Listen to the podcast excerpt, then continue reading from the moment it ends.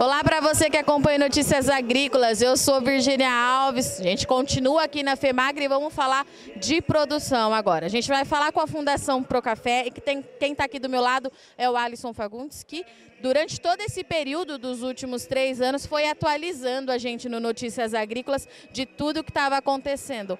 Alisson, acho que pela primeira vez nesse período a gente vai começar a nossa entrevista falando que choveu e choveu bem. O que, que você está achando de toda essa chuva, meu caro? Falando coisa boa, né, Virgínia? Falando que choveu, falando que está dando certo. É, a safra de 2023 é uma safra melhor do que a de 2022, graças a Deus. Tá vindo um pouco mais de café aí que 2022. Como a gente já vinha falando na Fundação Pro Café, é uma safra parecida com a safra de 2021, talvez um pouco maior que a de 2021 é, mas o que vinha sendo dito, que a safra de 2023 seria parecida com a de 2020, de forma alguma, é muito inferior à safra de 2020. E o que nós esperamos de safra boa é 2024. Se, lógico que tem muita água para passar debaixo da ponte, lógico que tem muita coisa para acontecer, mas torcemos para que realmente a safra de 2024 seja a super safra que o Brasil precisa. Porque o que eu sempre falo é quando o Brasil começa a ter problemas sucessivos na safra, nós, nas safras, né, nós começamos a perder a nossa participação, nosso market share no mercado global. E isso nunca é positivo.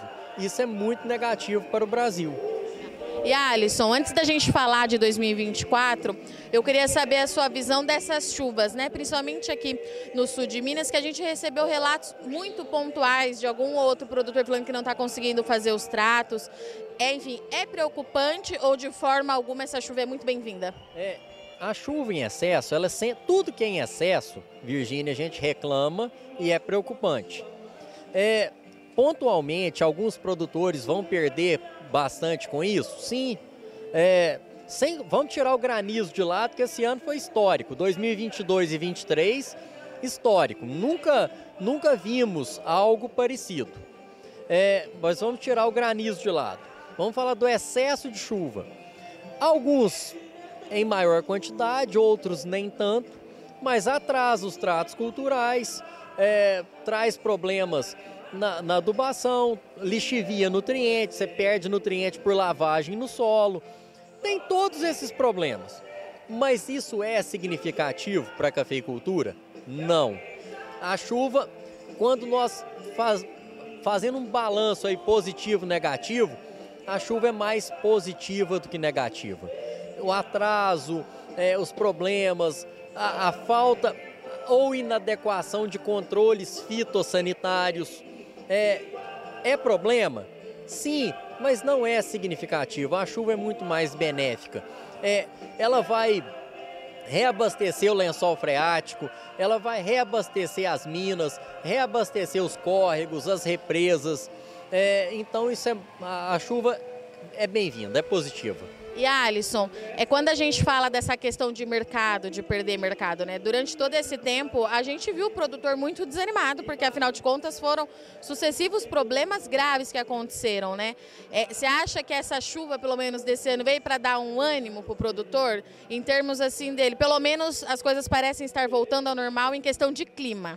Virgínia, é, nós temos que separar, separar o, o a, a, as histórias.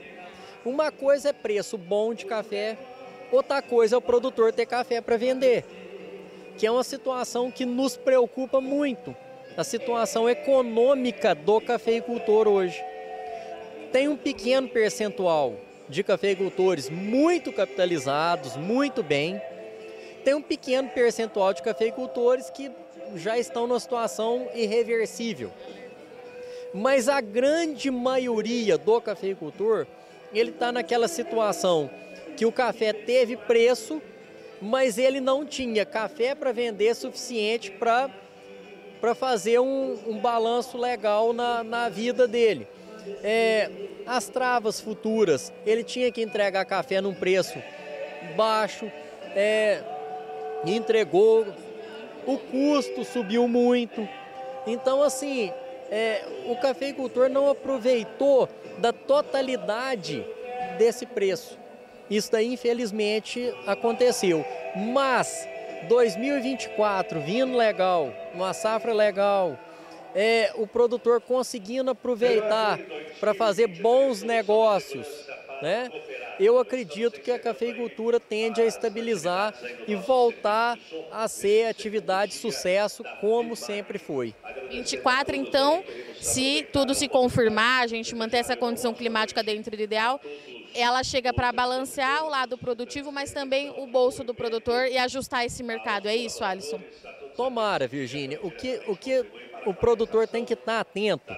Nós nunca na Fundação Pro Café vamos dar receita de, é, de preço de café, de venda, de mercado, porque se nós, como eu sempre falo, se nós soubéssemos, nós faríamos outra coisa na vida e não pesquisa, né? Então assim, nós não sabemos de preço. Mas se o preço voltar muito, se o preço cair muito, com a, produ com a produção alta, o produtor não consegue equalizar suas contas. Então o produtor tem que estar sempre atento para fazer garantias no mercado futuro para poder aproveitar uma safra boa e preços bons. Vai ter que ajustar isso, então, né, Alisson? É não deixar de participar desse mercado, mas ficar atento ao seu custo e tudo que ele precisa recuperar daqui para frente, é isso? Virgínia, eu não sei o jeito certo de vender café. Eu sei o jeito errado. O jeito errado é tudo uma vez. Apostar no, no tudo. Toda vez que nós apostamos, toda vez que o produtor aposta no, no todo, dá errado. Faça média. Faça média. Nunca aposte na totalidade. É, então, o mercado, o que, que eu falei no, num podcast nosso da Fundação Pro Café? O produtor perdeu na ida do preço. Falei, toma cuidado, produtor, para não perder na volta. E muitos produtores perderam na ida e estão perdendo na volta. Por quê? Quando o café quando o café estava baixo, fixou muito, perdeu na subida do preço. Agora, a hora que o café estava alto, ele não fixou nada e perdeu na volta. Então o produtor, muitos produtores perderam na ida e na volta do preço. Tem que ajustar essa gestão. Tem então. que ajustar. É, aí o, o produtor embirrou, a, a, desculpa a expressão, mas o produtor embirrou. Aí falou assim, eu nunca mais travo café. Gente, é igual falar, eu nunca mais vendo café. Né? Então assim, não existe essa história de eu nunca mais faço algo. Eu tenho que fazer sempre porque na média as coisas vão bem. Na totalidade, às vezes dá muito certo, mas às vezes dá muito errado. Obrigada, Alisson. Então a gente esteve aqui com Alisson Fagundes, trouxe um panorama de tudo que está acontecendo e deixou claro aqui mais uma vez para a gente, né, Alisson? Trabalho de gestão do campo até para fora da porteira é que o produtor precisa para, se der tudo certo, a gente ter essa retomada de fato em 2024. Eu agradeço muito sua audiência e companhia, mas a FEMAGRE continue já já, a gente está de volta.